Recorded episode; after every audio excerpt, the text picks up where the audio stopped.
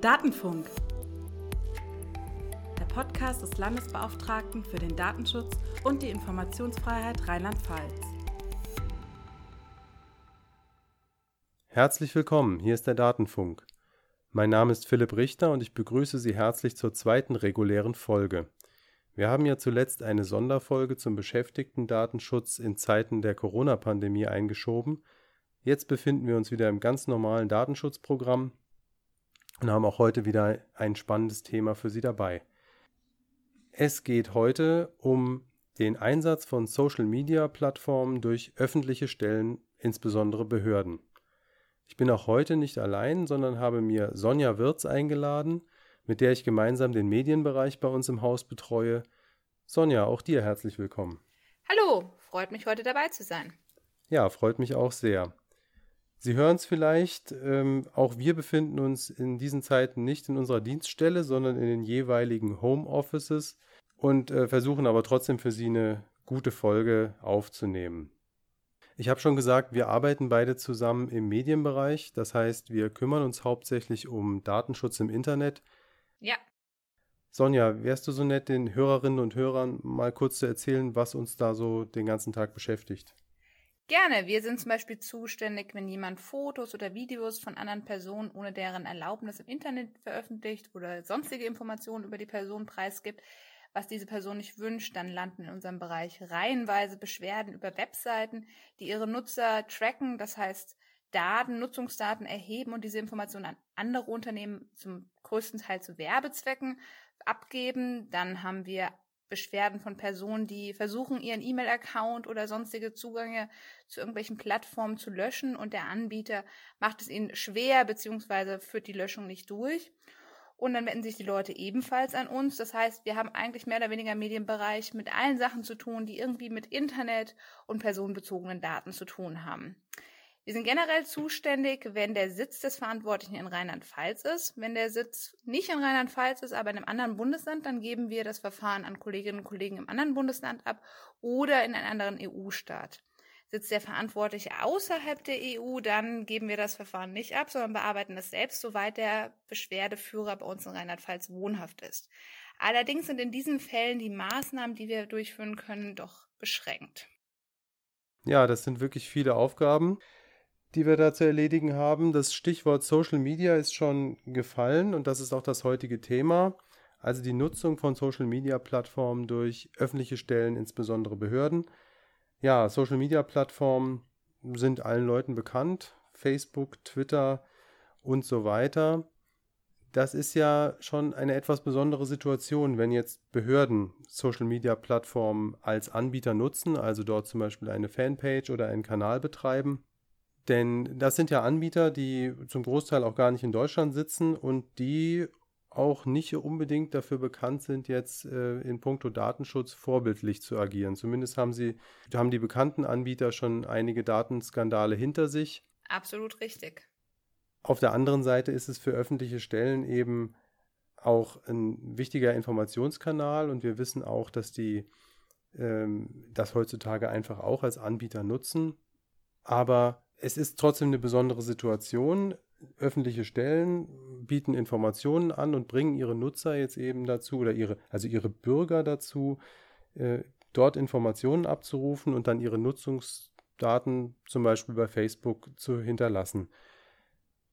Der LFDI hat sich mit dem Thema schon relativ früh auseinandergesetzt. 2016 haben wir einen Handlungsrahmen für öffentliche Stellen herausgebracht, Sonja, soweit ich weiß, warst du damals schon dabei. Ich war noch nicht im Haus, erst ein Jahr später, aber du hast schon an dem Handlungsrahmen mitgeschrieben. Erzähl doch nochmal, warum wurde so ein Handlungsrahmen ins Leben gerufen und was waren die wichtigsten Punkte? Wir haben uns damals die Frage gestellt, wie wir als Aufsichtsbehörde damit umgehen sollen, dass Behörden und andere öffentliche Stellen mit ihren Bürgern über Social-Media-Plattformen kommunizieren wollen. Wir haben durchaus gesehen, dass das Kanäle sind, auf denen man als Verwaltung unter bestimmten Umständen einen guten Kontakt zu Bürgern herstellen kann oder auch halten kann.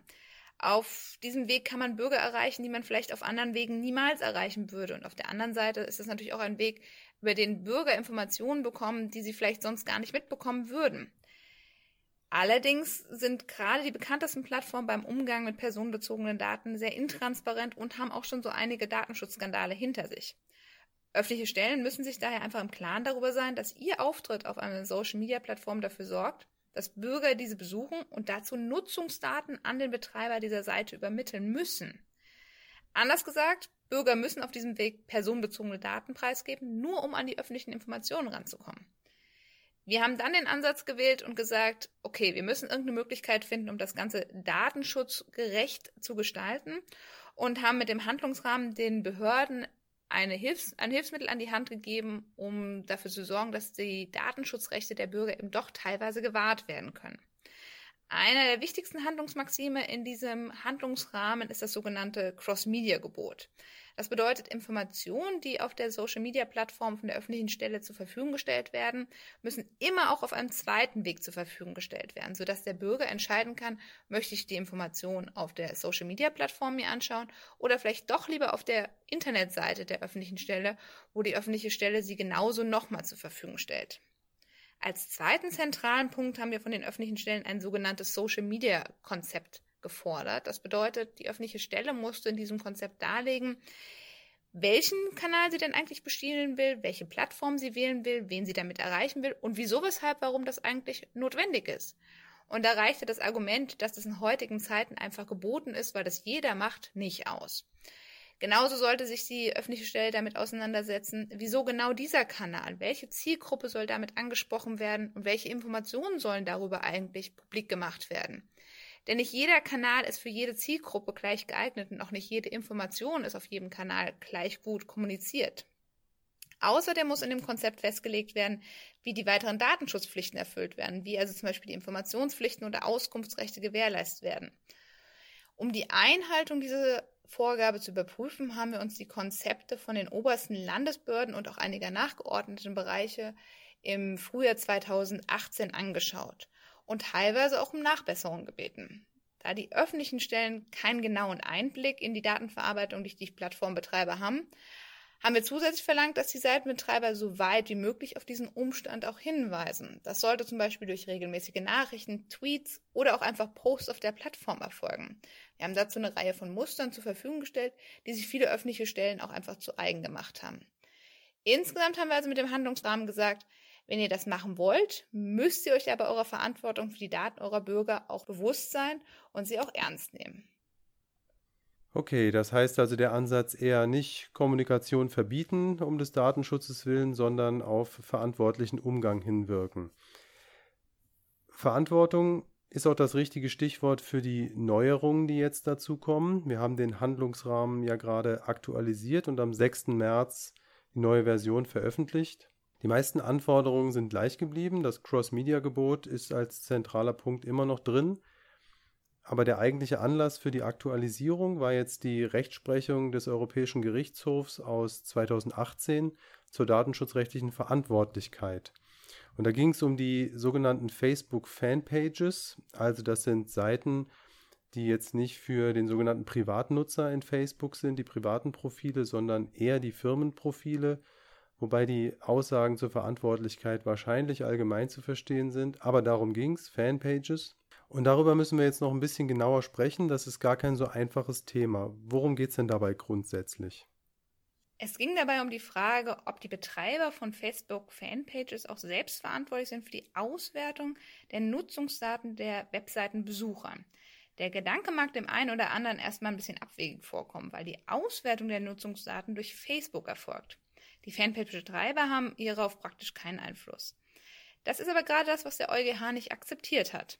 Der EuGH hat letztlich gesagt, die Nutzer sind wegen euren Informationen, liebe Fanpage-Betreiber, da und ihr habt entschieden, dass ihr in dieser Infrastruktur mit euren Nutzern auch wirklich kommunizieren wollt. Dann müsst ihr aber auch euren Teil der Verantwortung dafür übernehmen. Das ist übrigens kein ganz neues Thema. Sowohl in der datenschutzrechtlichen Literatur als auch unter den Aufsichtsbehörden wurde das in der Vergangenheit bereits vertreten. Zu dem Fall kam es, da das unabhängige Landesdatenschutzzentrum Schleswig-Holstein gegen einen Fanpage-Betreiber vorgegangen war und genau diese Auffassung vertreten hat. Sie hat den Betrieb dieser Fanpage untersagt und das ganze Verfahren ging über mehrere Instanzen zum Bundesverwaltungsgericht und dieser legte dann später die Frage dem EuGH vor, ob denn eine Verantwortlichkeit sowohl bei Facebook als auch beim Fanpage-Betreiber liegt. Der EuGH hat daraufhin entschieden, dass der Fanpage-Betreiber mit Facebook gemeinsam für die Datenverarbeitung verantwortlich ist und beim Betrieb einer Fanpage damit zwei Verantwortliche da sind. Gehen wir vielleicht noch mal einen Schritt zurück, damit man überhaupt versteht, was ist eigentlich das Problem daran, um welche Daten geht es dabei eigentlich genau? Wir haben jetzt schon öfter Nutzungsdaten gesagt, aber worum geht es da? Im konkreten Verfahren ging es um sogenannte Seiteninsights. Das sind Daten darüber, wie die Seitenbesucher die Fanpage verwenden. Letztlich ist das trotz diesem besonderen Namens nichts anderes als beim Verhaltenstracking auf einer normalen Webseite. Das sind zum Beispiel Daten darüber, dass eine Person mit der Seite interagiert, dass sie die Seite abonniert oder weiterempfiehlt oder ganz allgemein, wie sie sich auf dieser Seite verhält. Die Fanpage-Betreiber bekommen aus diesen Daten von Facebook eine Statistik erstellt. Sie erfahren also, wie viele Nutzer ihre Seite besucht haben und für was sie sich interessiert haben. Das sind für die Fanpage-Betreiber, also die öffentlichen Stellen, einfach nur Zahlen. Aber Facebook kann die erhobenen Daten auch weiterverarbeiten. Und außerdem kann Facebook diese Daten auch einzelnen Benutzern wieder zuordnen. Facebook erhebt diese Daten ja nicht nur, um irgendwelche Dienste für Fanpage-Kunden anzubieten, sondern das ist einfach das Geschäftsmodell von Facebook, mit diesen Nutzungsdaten weitere Geschäfte durchzuführen. Facebook verarbeitet dabei diese Daten unter anderem eben auch für die Fanpage-Betreiber und erstellt diese Statistiken. Das gleiche kennen wir so auch bei Google Analytics. Auch da hat der Seitenbetreiber eine statistische Auswertung, die er von Google zur Verfügung gestellt bekommt. Allerdings hat auch immer in diesen Fällen Google die Möglichkeit, die Daten selbst noch weiter zu verwenden. Anders als bei Facebook ist es bei einer Webseite so, dass der Webseitenbetreiber ein Tracking-Tool wirklich in die Seite einbetten muss. Bei einer Fanpage ist das automatisch bei Facebook gegeben, sobald man diese Infrastruktur von Facebook verwendet. Gut, dann kommen wir mal dazu, was heißt denn das Ganze jetzt für die öffentlichen Stellen, die einen Social-Media-Kanal anbieten wollen oder das schon tun? Die Situation gegenüber unserem ersten Handlungsrahmen aus dem Jahr 2016 hat sich zur jetzigen Situation schon sehr geändert. Zwar war diese Frage der gemeinsamen Verantwortlichkeit auch in dem Handlungsrahmen 2016 schon aufgeworfen, aber nicht endgültig geklärt. Und nun hat der EuGH klar, klargestellt, dass ein Fanpage-Betreiber grundsätzlich alle Verpflichtungen eines Verantwortlichen aus der DSGVO erfüllen muss. Zum einen müssen die Fanpage-Betreiber also mit Facebook einen speziellen Vertrag über die gemeinsame Verarbeitung abschließen und zum anderen müssen sie eben alle Schritte erfüllen, die ein Verantwortlicher nach der Datenschutzgrundverordnung erfüllen muss. Okay, sprechen wir zuerst mal über diesen Vertrag zur gemeinsamen Verantwortung. Die gemeinsame Verantwortung ist in Artikel 26 Datenschutzgrundverordnung geregelt. Also wenn sich da zwei zusammentun, um einen Dienst anzubieten, müssen sie auch einen Vertrag darüber schließen, wie sie mit den Daten der Nutzer umgehen. Aber hier hat Facebook ja auch schon was vorgelegt, oder? Ja, genau.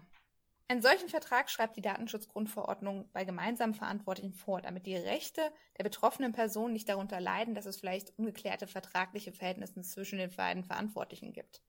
In diesem Vertrag muss festgelegt werden, was denn jeder Verantwortliche von seiner Seite aus erfüllen muss und muss auch ausreichend Informationen darüber erteilt werden, wie die Datenverarbeitung bei jedem Verantwortlichen stattfindet.